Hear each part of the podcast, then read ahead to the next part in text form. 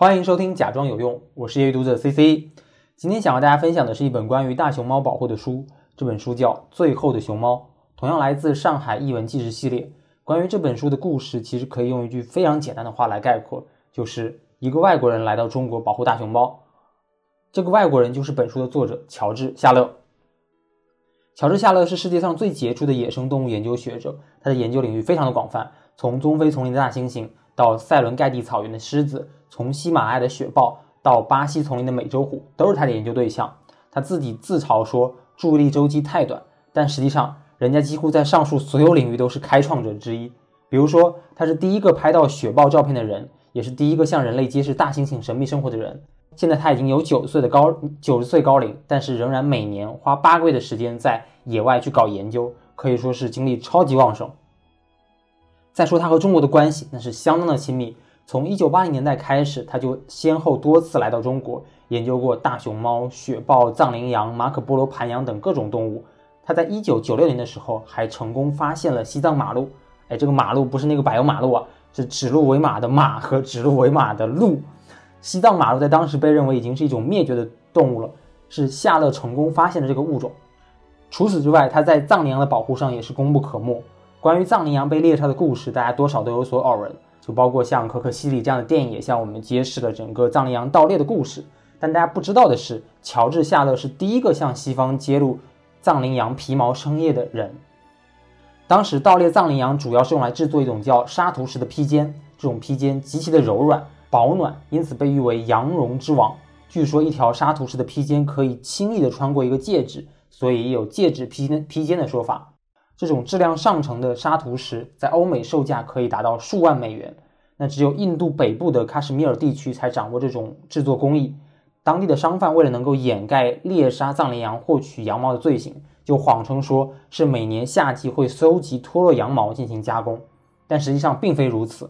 乔治·夏勒他亲眼目睹了藏羚羊的猎杀和交易，并向西方揭露了这个产业背后的血腥故事。他推动了沙图什交易的打压，而且对藏羚羊的保护可以说是功不可没。那也是在他的努力下，促成了羌塘自然保护区的建立。乔治·夏勒对于藏区的环境和动物保护都起到非常大的作用。那他本人也写过多本关于藏区自然保护的书。不过，在中国，他最熟为人津道的故事，还是他关于大熊猫的保护故事。也就是本书最后的熊猫所讲的故事。这本书介绍了1981到1985年他在四川卧龙自然保护区保护和研究大熊猫的经历。在这四年半的时间里，他研究大熊猫的粪便、进食习惯、活动范围，参与大熊猫的捕捉、放回，目睹大熊猫的交配、生产、被猎杀、被驯养。他是第一个反驳竹子开花会导致熊猫濒危观点的人。也是第一个揭示了熊猫肉食演化的人。他对卧龙自然保护区的建设提出非常多宝贵的建议。但整体而言，其实这是一本野外考察的研究书，其实并没有太多惊心动魄的故事。就像他自己所说的那样，电视和杂志总让人以为野外生物学家的生活充满刺激，与鲸嬉戏语言为友，完全没有提到很多动物习惯独处、难得一见的事实。我们自甘寂寞的生活，缺乏生活上的种种便利或文明的慰藉，在尘土、患热、风霜、雨雪中过苦行僧的生活。野外生活没有浪漫的成分。确实，野外生活并不浪漫，而且非常的艰苦。那除了自然环境差，不得不整天风餐露宿以外，工作量也非常大。比方说，为了能够捕捉熊猫，给它们安装一些无线电的电圈。然后去研究他们的生活习性和生活规律，他们需要布置各种各样的陷阱，然后每天早晚去巡逻，分布在整个保护区的这些陷阱，看是不是抓到熊猫啦，是不是诱饵被其他动物吃掉啦，要不要补充一下诱饵之类的。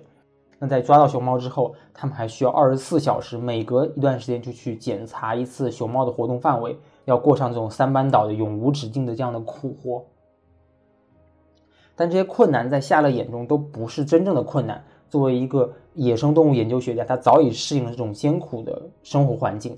在整个熊猫研究过程当中，他最难受的是与人的打交道。这就要说到当时的时代背景。夏勒会来到中国做大熊猫的研究，是因为 WWF 和中国政府的合作。那我们都知道，WWF 也就是世界自然基金会，它的会徽是一只憨态可掬的熊猫。那关于这个会徽还有一点小故事，据说是 WWF 创立于1961年，那一年恰巧英国伦敦动物园迎来了史上首只大熊猫展出，在展出期间万人空巷，所有人都抢着去看这一只黑白两色的这个黑白动物，这让 WWF 的创始人彼得爵士意识到说，熊猫这种动物具有非凡的亲和力。特别适合来作为会徽，去唤起人们对动植物的保护意识。所以他亲自设计了出版的会徽，并且不断的调整，然后延续至今。那因为有和熊猫的天然渊源，所以 WWF 一直非常希望能在中国展开大熊猫的研究和保护工作。那也是经过多方的各种各样的努力，在一九八零年的时候，那 WWF 作为第一个受中国政府邀请的国际非政府组织，开始在四川进行大熊猫的研究。那也是因此，乔治·夏勒他作为 WWF 的代表科代表人员来到中国，成为新中国成立以后第一个去野外研究大熊猫的外国人。但虽然有这样非常高规格的合作背景，整个项目的合作其实并不是很顺利。这当中有非常多的原因，包括说 WWF 和中国双方合作的问题，包括说中方在大熊猫保护理念和管理手段上的问题，也包括说两种文化的冲突的问题。所以这些放在那个年代的特殊环境来看。乔治·夏勒经历所的经历就不仅仅是保护大熊猫这么简单了，他还会夹杂很多意识形态的、政治的、文化的东西。就这里，我大家一块来捋一捋，这也是这本书觉得非常独特的一点。这种不愉快首先来自于 WWF 和中国政府的合作本身。用作者的话来说，熊猫项目是我所有研究中最困难的一项。不仅因为研究本身观念简单但执行困难，更因为它是两个赞助单位，一个从北京乃至我们的管辖区叠床架屋的政府机构，另一个是远在瑞士跟熊猫隔着万水千山却坚持要遥控所有状况的 WWF。两个机构都对我的工作缺乏完整的了解，彼此间又经常发生误会。我长期在不同国家研究野生动物，必须跟不同层面的政府官员打交道。生物学家不仅要研究自然，也要促成保护行动，这肯定会为项目惹来麻烦。有时候因为缺乏共同目标与前瞻而产生问题，有时候因为沟通不良，我都已经习惯。但 WWF 方面和中国方面在目的与方法上根本不能沟通的困境，却是我前所未见的。他说，比如大在保护大熊猫的基本方针上，双方就有很大的分歧。WWF 认为说。这个项目的长期目标是要防止大熊猫的数量因为栖息地破坏而减少，所以重点应该放在野外工作上。但中方却坚持要搞研究中心，而且花了很大的时间，事无巨细的去介绍他们所要求的和希望那样的研究中心以及它的花费。作者这样写道：研究实验室占地八百平方米，有二十个房间，建筑费大概是每平方米二百五十元人民币。宿舍嘛，占地一千六百平方米。副教授宿舍七十平方米，技术员三十平米，一共是三十名科学家和技术人员。户外围场十公顷，可以容纳二十头熊猫。呃，需要长五公里、高三米的围栏，需要两千五百根柱子，每根柱子是十块钱。研究实验室设在河的一边，熊猫围在另一边。那桥梁建设费用是三十万，还需要建设一座二百五十千瓦的水力发电厂。不仅是要这要那，而且。中方在谈判技巧上还非常的高超。一方面，他引入竞争对手，释放说我要和史密森学会合作的信息；二是说搞极限施压，给 WWF 考虑的时间是非常短的，要求很多都是当天答复。那 WWF 害怕错失成为第一个和中国合作研究大熊猫的组织，所以只能被迫答应各种各样的一些条件。那在 WWF 看来，中国这种利用合作狮子大开口，要了各种各样的资源，包括非常先进的科研仪器。这些仪仪器一方面和熊猫研究不过没有关系，二是根本没有专业人员会使用，在提供给中方之后就被放在仓库里吃灰。这种贪婪让 WWF 就包括夏乐看起来很不舒服。但另一方面，WWF 也有自己的问题，在合作开启一段时间后，因为资金筹集不顺利。WWF 单方面撕毁了合作协议，就不打算继续付研究中心剩余的费用，也不会支付购买时一设备的费用费用。就这让夏勒也是进退两难，他的这种大熊猫研究也被终止。所以作者在序言当中写到说：“我对 WWF 的钦佩也不足以使我对他处理这这种整个项目的高压态度释怀。那作为夹杂在两个金主爸爸当中的难过是不言而喻的。此外，他自己的行动也备受肘制。他说：“就我个人而言，我也从未经历过如此真挚却又说不出所以然来的人际关系。在处理最简单的任务，甚至是轻微偏离严格规定路线时，我都会受到重重障碍。我所有的行动都受到细无巨细的监视和呈报。只要有我在场，就会引得百般戒慎。就比方说，乔治·夏勒他其实特别喜欢散步，但是每次散步都要有个人跟着，就让他很不愉快。再比方说，他有一次在工作之余去观察金丝猴，就被他的同事警告说。”你是来研究大熊猫的，不是猴子。就他的研究严格被限制在官方规定的计划范围内，这就非常非常的不舒服。这是其一，夹杂在两个金主爸爸之间的这样一种痛苦，包括说研究的各种各样的轴质。如果说这还是项目之外的问题的话，那么项目本身的问题则更让人头大。首先是中方在合作中的不作为和混乱。他在书中这样写道：“他说。”中方指派林业部、中国科学院以及国家环保局共同负责这一项目，是在有限考虑。中国人主要依赖个人和家庭，对工作和单位并不热忱，所有事务更是依靠关系，而不是靠责任感推动。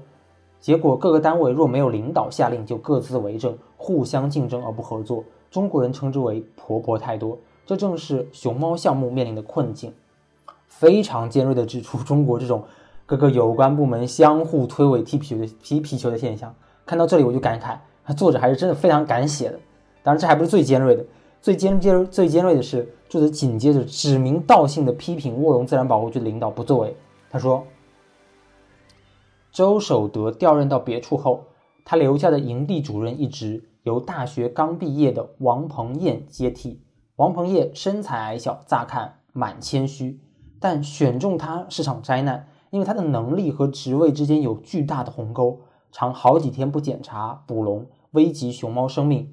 无线电追踪也是高兴时才做。过去每个人都可以翻阅的研究笔记，现在锁在柜子里。我要求取阅时，他们告诉我管钥匙的人不在。这在中国最常听见的一句话：管钥匙的人不在。下面是一段非常精彩的这个论述啊，他说。中国虽然实施开放政策，但还是一个锁的国度。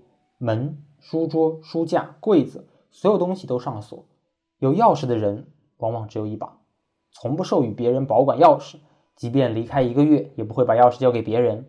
钥匙是权力的证书，也是防人取得权力的借口。在比喻上，整个社会都是如此。为了避免做决定或负责任，对该问题负责的总是别人，最好还是个在远方的人。非常尖锐的批评中国的封闭、推诿、不负责任。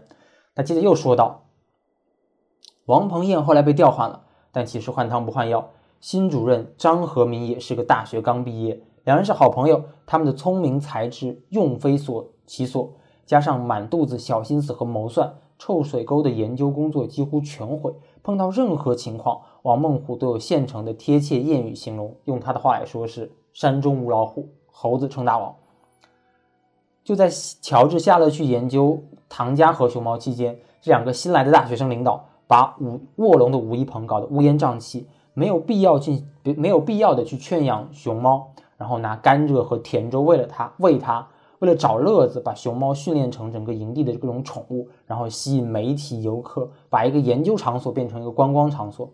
接着，他又很尖锐的批评领导卧龙地区的党委书记赖炳辉。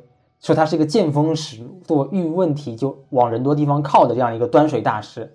那这种人我们也肯定见过。说，哎呀，张三做的不对，李四做的也有问题，各打五十大板，一套太极拳挥下来，什么问题都说了，但什么都没解决。乔治下了发现，说我投诉领导也解决不了问题，于是他就向成都方面施压，他要求召开四川和卧龙两地的这样的一个林业官员开会，他就在会上痛批卧龙方面的工工作问题。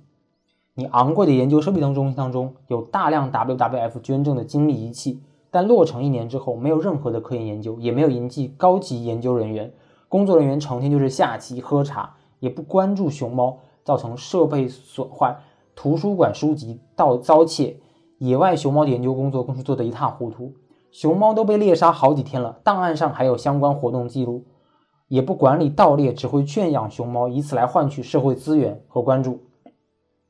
那这次会议的结果就是相关人人员得到了小的这样的一些惩罚，被调离工作。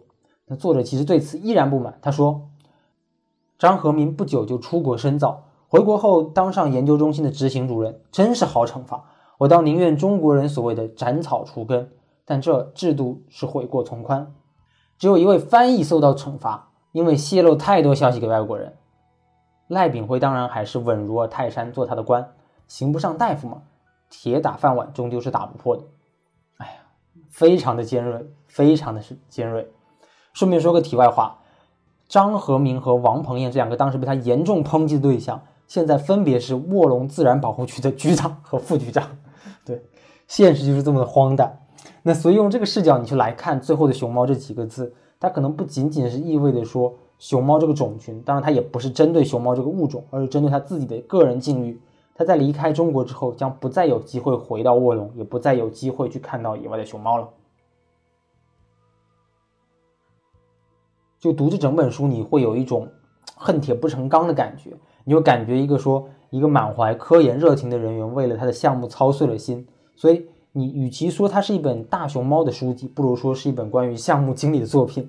所以他对整个项目对合作方的审视，就构成了你去理解这本书一个很重要的切入点。我这里再举一个例子，就乔治下来中国的第一件事情就是开会。他说，中国所有的会议室都一模一样，墙边摆放一大堆椅子和沙发，伸手可及处一定有小茶几，放好了热水瓶和喝绿茶用的瓷盖杯。官员花大量的时间开会检讨职责，政府已经认为是一种不健康的倾向，有碍生产力。我对各种各式样的会议一向很容忍。但自从五月二号抵达中国开始，那时候我已经开会开伤了。接二连三的会议，源源不断的资讯，最大的作用无非是强调已经做过很多的研究。正如王孟虎所指出的，他们主要是希望 WWF 履行一年前的协议，成立一个研究中心。换而言之，看在研究中心的份上，中国可以容忍一两个外国生物学家。但我私下的结论却非如此。详尽的野外工作几乎不存在。研究中心也没有必要。我记得前几天拜访武一鹏时，我要求看上一个月全套熊猫研究记录。我不知道工作小组记录了什么样的资料，他们翻了半天，最后拿出一张薄得像卫生纸的文件。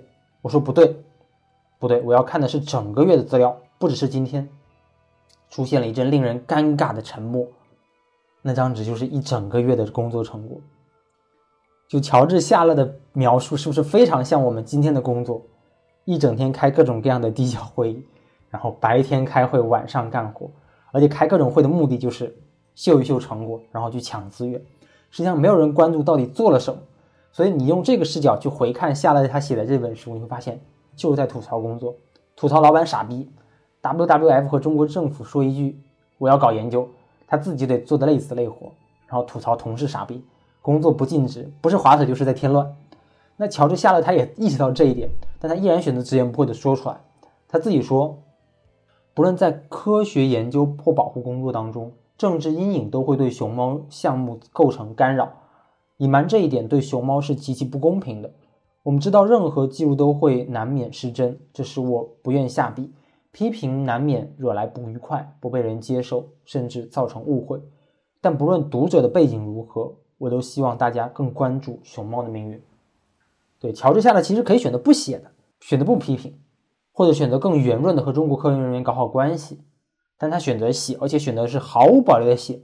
他这种做法，正是因为他真正的热爱大熊猫，那也是因为他的坚持，所以促成了大熊猫的保护。非常欣慰的是，我们看到在今年七月份，国务院宣布说，大熊猫的野外数量已经达到一千八百多只，那受威胁的程度从原来的濒危降到了易危。这也是中国大熊猫保护的一个里程碑，同样是乔治·夏勒之作付出的结果。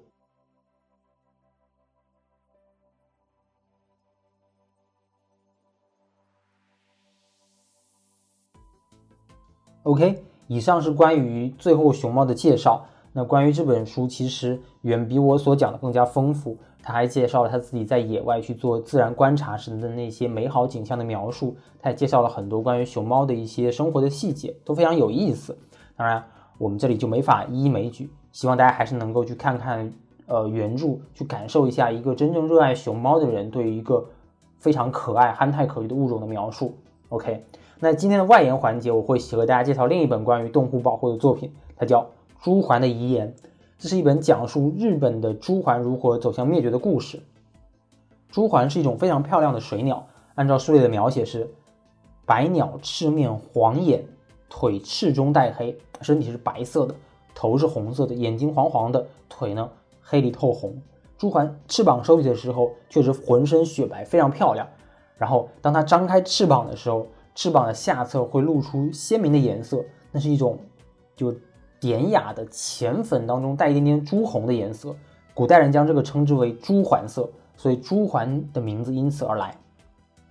那朱环的学名更有意思了，它叫 Nipponia nippon，这是用拉丁文写的学名，就前面是生物的属名，相当于人的姓，那后面是种名，相当于人的名，用一般用来记录说它的产地啊、发现人等等。那朱鹮因为是德国人在日本发现，然后带回到欧洲的，所以用它的发现地日本来命名，也是被视为说象征日本这个国家的鸟。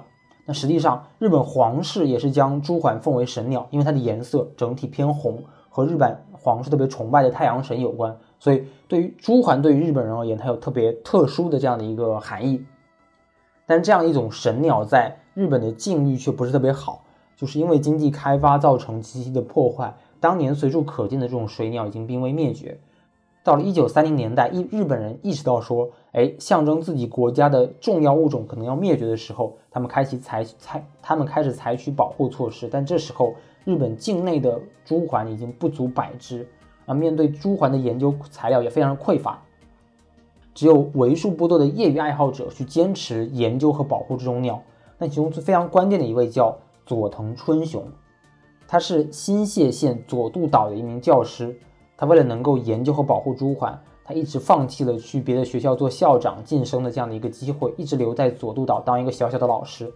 那因为在这里是日本全境唯一的朱鹮栖息地，他每天早上四点半就出门，然后六点左右的时候到到的山上去看观专观察朱鹮，然后七点十分的时候下山骑车去学校，八点四十开始上课，晚上又回家。就把捡来的这些朱鹮的鸟粪溶解掉，分析判断说朱鹮今天的进食情况是怎么样的，就如此反复坚持数十年去观察这样一种鸟。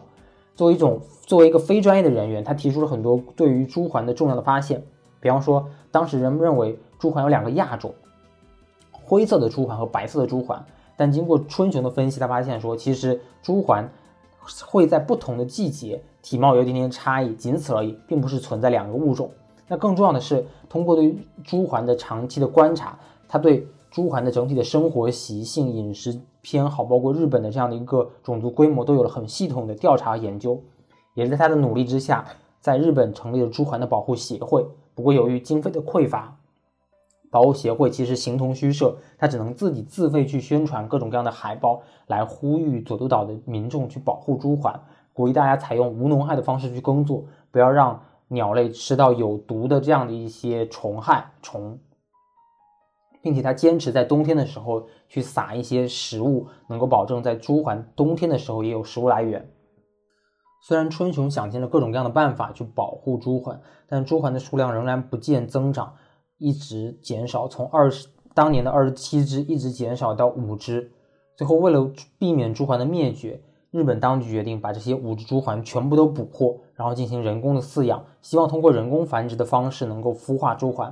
但非常不幸，因为缺乏饲养的经验，被捕获的朱鹮一只接一只的死去。一直到本书出版的时候，日本全境只剩下一只朱鹮，而这只朱鹮也在零三年的时候死去。日本的朱鹮就这样彻底灭绝了。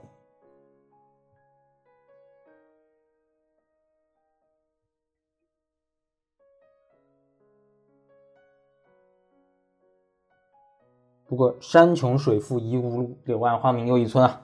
在日本朱鹮全面灭绝之境呢，中国传来了好消息，也就是在一九八一年，日本宣布全面捕获剩余的五只朱鹮的那一年，中国的科研人员也在陕西洋县发现了中国境内仅存的七只朱鹮，但中国政府没有采取捕获饲养的方法，而是采取野外跟踪的保护方式，科研人员直接在鸟巢下方搭帐篷。